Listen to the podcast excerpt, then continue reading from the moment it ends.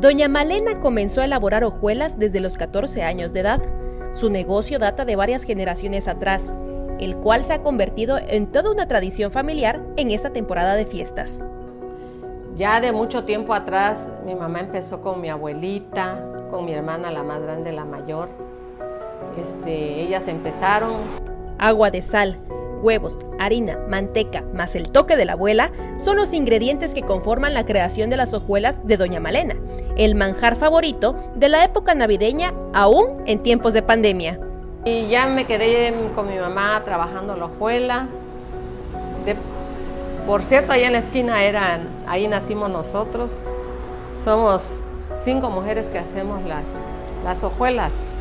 Sin embargo, el alza en los precios de dichos insumos ha provocado que en este 2021 se llegue a encarecer el centenar de hojuelas que tradicionalmente los tuxlecos adquieren, inclusive antes del mes de diciembre.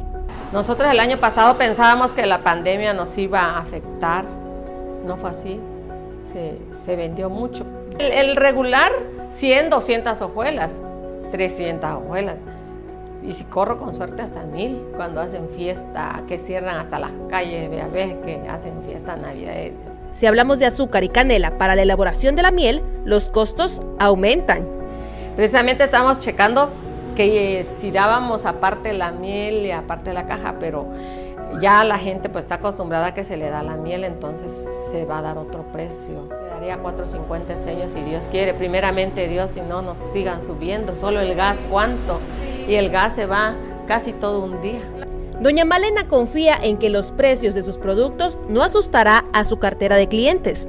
Por el contrario, tiene la esperanza de que cada vez más gente se decida a realizar sus dulces encargos. Con imágenes de Fren Saldaña, para Alerta Chiapas, Carolina Castillo.